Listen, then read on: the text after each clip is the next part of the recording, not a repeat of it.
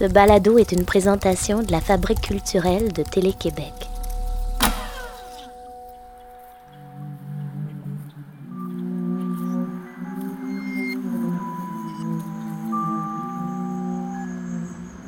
Comme, je travaille in situ, euh, mais vraiment in situ, ça, ça implique aussi le, le contexte.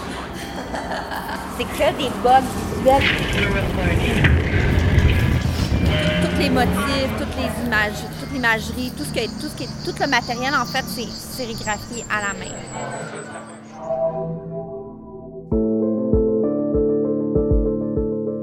La proxémie est l'étude des distances dans les relations interpersonnelles. C'est une notion de psychologie sociale qui s'intéresse à notre utilisation, à notre perception de l'espace dans nos relations, aux significations qui s'en dégagent. Je m'appelle Sophie Cadieux. Voici Proxémie.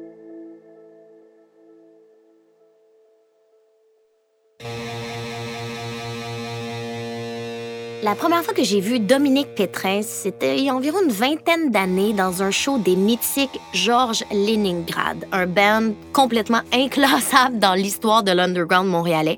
C'était deux musiciens et Dominique, et ils portaient des grosses chaînes en or, des costumes d'animaux, du cuir, euh, des, des fausses moustaches, ils se mettaient des masques de créatures étranges, auto-fabriquées. C'était complètement surréel.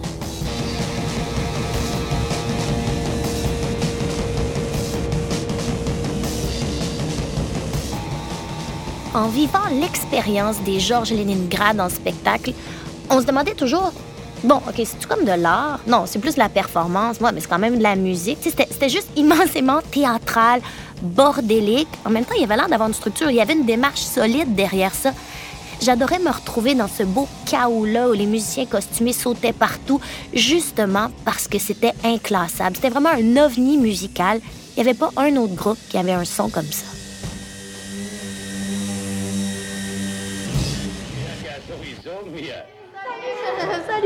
Salut, ça va toi? Oui, ça va. Je m'excuse avec la manifestation. Pas mal d'années plus tard, fin 2018, je donne rendez-vous à Dominique pour parler de ses projets, de ses collaborations, bref, de sa prolifique carrière artistique qui a pris son envol mine de rien dans ses salles de concert étroites et enfumées au sein de cette étonnante formation rock pétrochimique.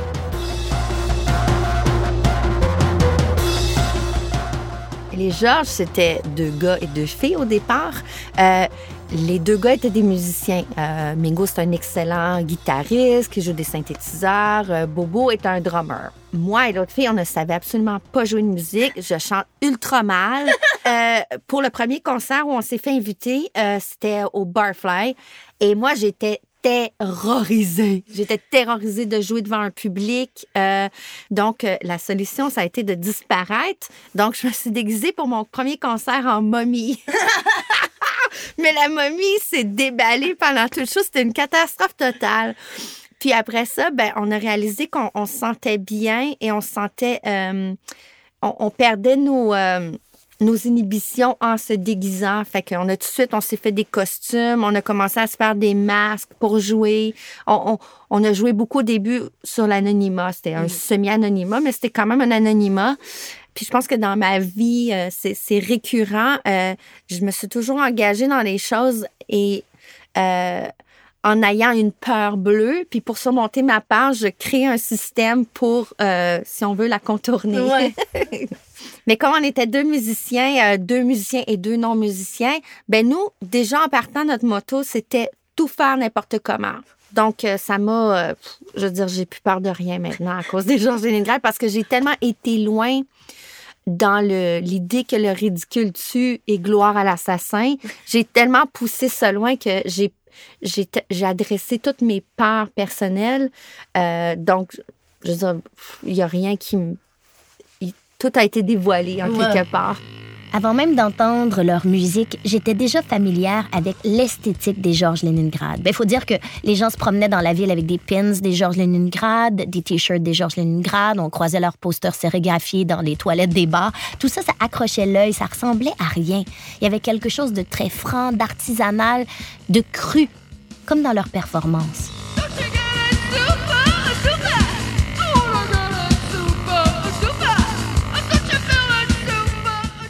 Au moment où euh, j'ai commencé les Georges Leningrad, euh, j'ai commencé à faire de la sérigraphie. En fait, même fumisterie, même histoire, je ne savais pas faire de la sérigraphie et j'ai appris sur le tas.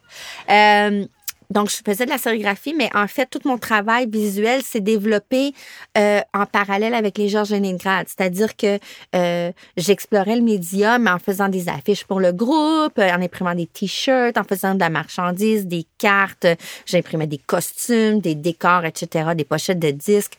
Euh, donc, ça s'est développé dans, en, en- plus dans l'idée de faire quasiment de la marchandise pour le groupe. Bon, pour moi, je le voyais pas comme une marchandise. Je le voyais quand même comme un objet d'art, mais bon, ça restait que c'était Comme une des- identité avec le... Exactement. C'est ça qui construisait l'identité du groupe.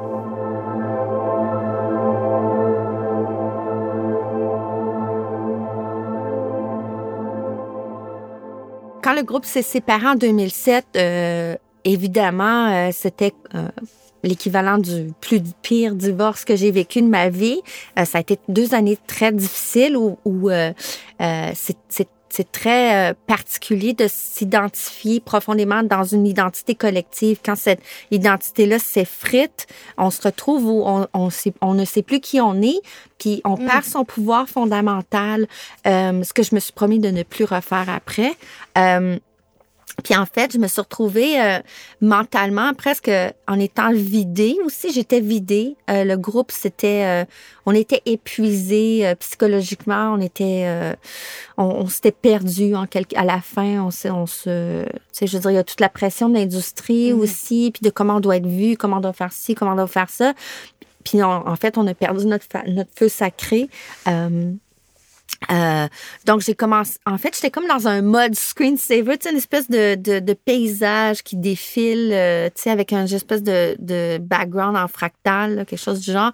J'étais plus capable de rien créer. Alors, euh, en fait, tout ce que j'étais capable, c'était de dessiner des perroquets. J'étais fait une série comme de 10 sérigraphies, puis c'était des perroquets. Fait que c'était comme si. Puis en fait, mon idée derrière ça, je voulais faire je voulais faire de l'art comme euh, quelque chose que un laminé que t'achètes puis tu vas euh, euh, une œuvre que t'achètes genre chez Walmart puis tu vas faire euh, laminer chez Costco. Je voulais faire quelque chose de, complètement qui ne dit rien, qui ne transmet rien, qui ne donne rien mais qui est purement décoratif. Donc je finis ma série puis là j'ai mon- ma première exposition à la centrale puis là la même encore une fois la phobie du cube blanc. Qu'est-ce que je vais faire dans une galerie? J'étais terrifiée. Fait que je me suis... J'ai déguisé la galerie. Je- mais c'est là le complexe de l'imposteur en, en, mode, mode maximal. Euh, Puis, donc, j'ai emballé la galerie au complet. On a, on a tout collé avec du, de la colle en spray. On était, on était stone, on était stone. Ça a été un cauchemar à défaire. Et euh, ça a été ma première installation, en fait. Puis dès la première exposition, puis, puis ça fait du sens aussi avec euh, qu'est-ce que j'avais fait avec les Georges Leningrad. Parce que c'était, en fait, c'était pas que j'avais peur du cube blanc, mais c'était plus euh, ben là, je vais pas mettre des œuvres au mur, puis le monde regarde ça avec un verre de vin. Il faut que ça soit, faut engager le public. Moi, ça fait 17 ans que je travaille en performance, que je suis corps et âme engagée. Il y a une physicalité, il y a un engagement avec le public. Naturellement, ça allait de soi que j'emballe la galerie.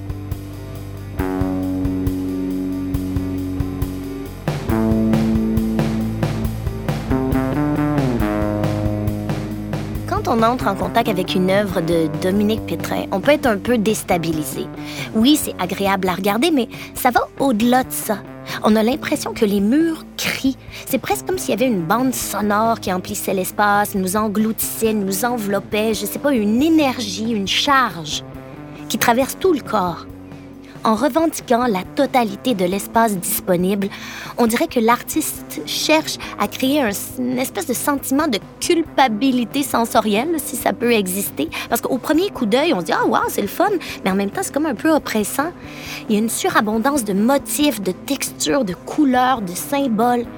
Quand on se met à prendre la mesure de tous les micro-choix qui composent ces installations riches, touffues, si recherchées, ça devient une expérience totale. La physicalité, c'est sûr que euh, pour faire le genre d'installation que je fais, par exemple, en, emballer une galerie, ben ça prend euh, ça prend 150 heures euh, en 10 jours. Donc, je travaille 14 heures par jour sans arrêt. Mais ben là, il faut que, faut que je suive un régime particulier, euh, une hygiène de vie, de sommeil, euh, euh d'exercice.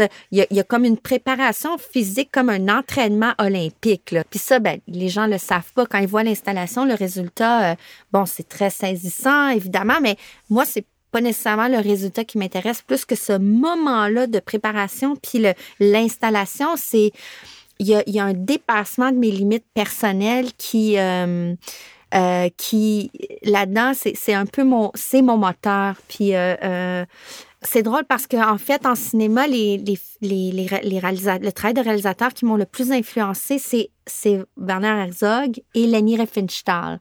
Parce que c'est dans leurs films, la, la constance dans leur film, c'est toujours un être humain qui fait une action, mais qui, qui, a un dépassement. Donc, qui, comme dans Fitzcarraldo, par exemple, mm. c'est c'est euh, c'est euh, euh, c'est une équipe qui décide de transporter un bateau à la main par-dessus une montagne pour aller faire un opéra de Caruso. Tu sais, mais ça n'a juste pas de bon sens. Mais mais il y, a, il y a ça dans, dans, tout, dans, dans, dans les films de ces deux réalisateurs-là. Il y a toujours cette idée-là de dans Grizzly Man, de l'homme qui veut communiquer avec le grizzly qui se fait manger ultimement, mais qui, qui, qui, qui, a cette idée, cette vision qui peut communiquer et cohabiter avec un grizzly. Il y a cette idée-là de dépassement qui, qui m'a toujours intéressée. De caresser l'impossible un peu. Oui, exactement. Quand on dit, ah, tu peux pas faire ça, Dominique, tu fais, just watch me. exactement.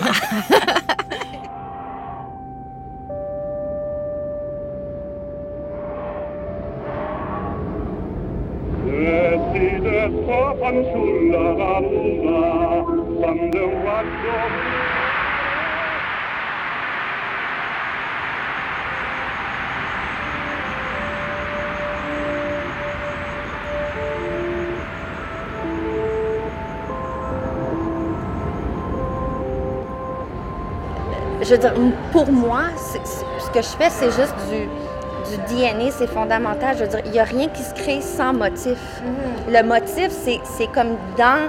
C'est notre pixel premier d'information. Donc, je veux dire, tu peux appeler ça du décoratif, mais en même temps, au-delà de ça, c'est l'unité première, le motif. Les œuvres sont très in your face avec des couleurs flamboyantes, presque agressives, des motifs ultra pop comme des emojis, des hot dogs, des extraterrestres. C'est résolument contemporain, mais en même temps, Dominique se réapproprie des techniques qui viennent du tissage. C'est une pratique qui exige de la patience, de la délicatesse, une grande minutie. L'excès de la barre, c'est un peu aussi le, le, le je vais vous en donner plus que plus que plus que plus. c'est un des aspects qui me fascine le plus dans son travail. Cette transposition des méthodes et des contraintes propres à l'artisanat dans des installations in situ démesurées et actuelles. Avec ses œuvres, elle arrive à nous déranger, à brouiller notre rapport à l'espace, à l'autre, comme dans une performance des Georges Leningrad.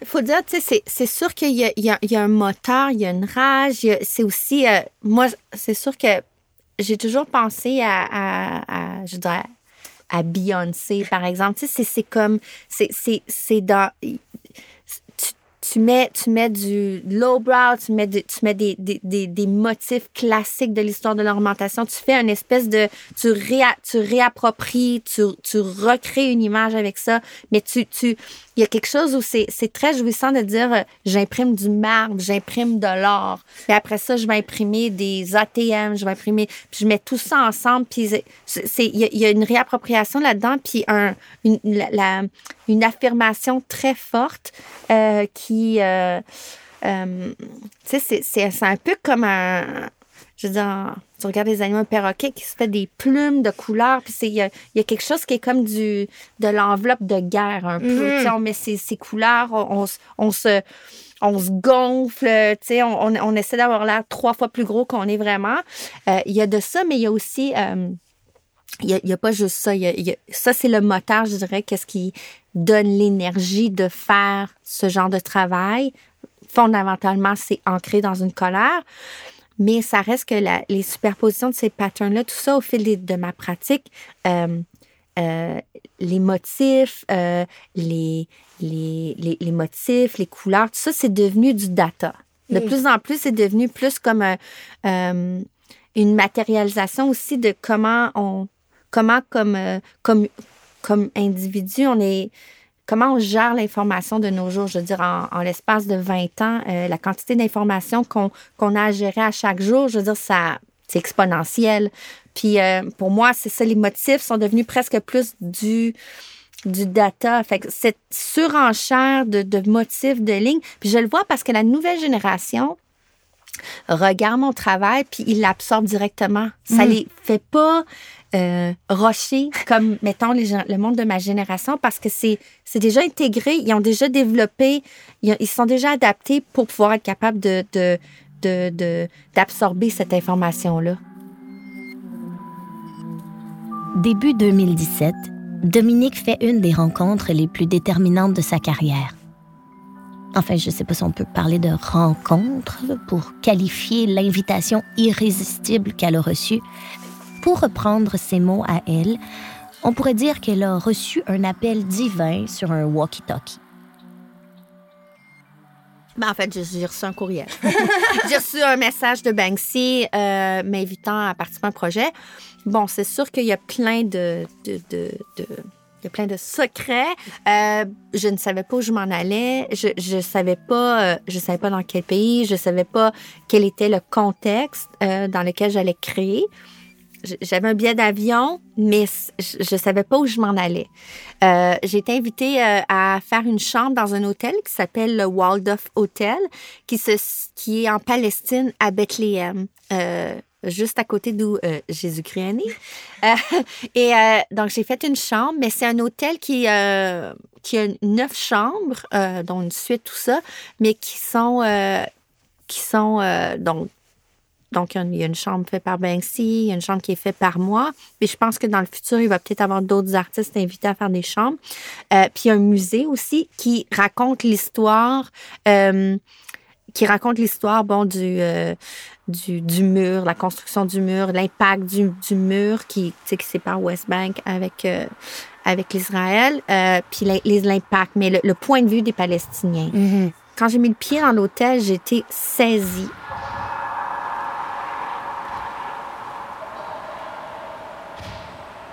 ça a été une expérience les plus bizarres et euh, les plus difficiles aussi, mais les plus incroyables de ma vie. Euh, euh, ben déjà, tu es, en huis clos, je travaillais dans une chambre, tout était fermé, mais t'entends quand même, euh, t'entends les grenades, t'entends, tu sens les gaz, euh, tu sais, c'est, euh, je veux dire, c'est, très angoissant, mais quelque part aussi, j'étais tellement dans un huis clos que ça devenait presque une fiction, ce que je vivais autour de moi. D'ailleurs aussi, euh, dès que je suis revenue à Montréal, euh, je suis tombée euh, complètement addict à l'émission Big Brother parce que je comprenais exactement euh, quel est euh, quel est l'impact de vivre dans un huis clos enfermé avec très peu de gens. Euh, c'est, c'est, psychologiquement c'est très très difficile. Tu te tu, décomposes quelque part, euh, tu, tu perds tes repères, mais aussi tu, tu deviens presque dans tu vis dans une fiction pratiquement. C'est pas. euh, puis puis c'est là aussi, tu comprends aussi qu'est-ce que c'est d'être en prison, qu'est-ce que c'est de. Fait que toutes ces réflexions-là qui viennent aussi avec euh, d'être contenu dans un huis clos où tu n'as pas le choix de. euh, c'est très, très, très difficile, c'est très déstabilisant. J'étais saisie. ben non seulement par l'ampleur du projet, mais aussi de voir un artiste qui utilise euh, tout son pouvoir pour l'avancement de la cause humaine. Euh, après, c'est questionnable. Tout, je veux dire, mais, mais, mais, mais c'est, ce qui me travaille en ce moment, c'est de, de, de voir euh, comment, comment, comment, comme artiste qui a une certaine notoriété, qui a une, qui a une respectabilité, qu'est-ce qu'on peut faire? Comme Dominique Pétrin là, au niveau artistique, oui, mais qu'est-ce que ce nom-là peut faire? Comme c'est une entité. Qu'est-ce qu'il peut faire? Qu'est-ce qu'il peut générer? Qu'est- Qu'est-ce qu'il peut bouger comme pouvoir? Qu'est-ce qu'il peut orchestrer? Qu'est-ce qu'il peut aller influencer pour, euh, pour le changement, pour, pour, pour, pour amener des changements positifs à la société? Mon travail avec Banksy a complètement changé, euh, ou n'a pas changé ma façon de faire les choses, mais euh, a, du moins a euh, enclenché un questionnement profond sur euh, la perspective d'engagement à travers son travail. C'était Dominique Pétrin dans Proximi, un balado de la Fabrique culturelle de Télé-Québec. Musique originale Rosie Vallant, recherchiste Charlotte Nadeau, prise de son studio Mathieu Bourque et Jonathan Denis, technicienne de production Nadine Deschamps, une réalisation de Julien Morissette. Abonnez-vous à Proximi sur Apple, SoundCloud ou le répertoire de balado de votre choix pour découvrir les épisodes mettant en vedette Joséphine Bacon, Dina Gilbert, Charlotte Cardin et Marjolaine Beauchamp.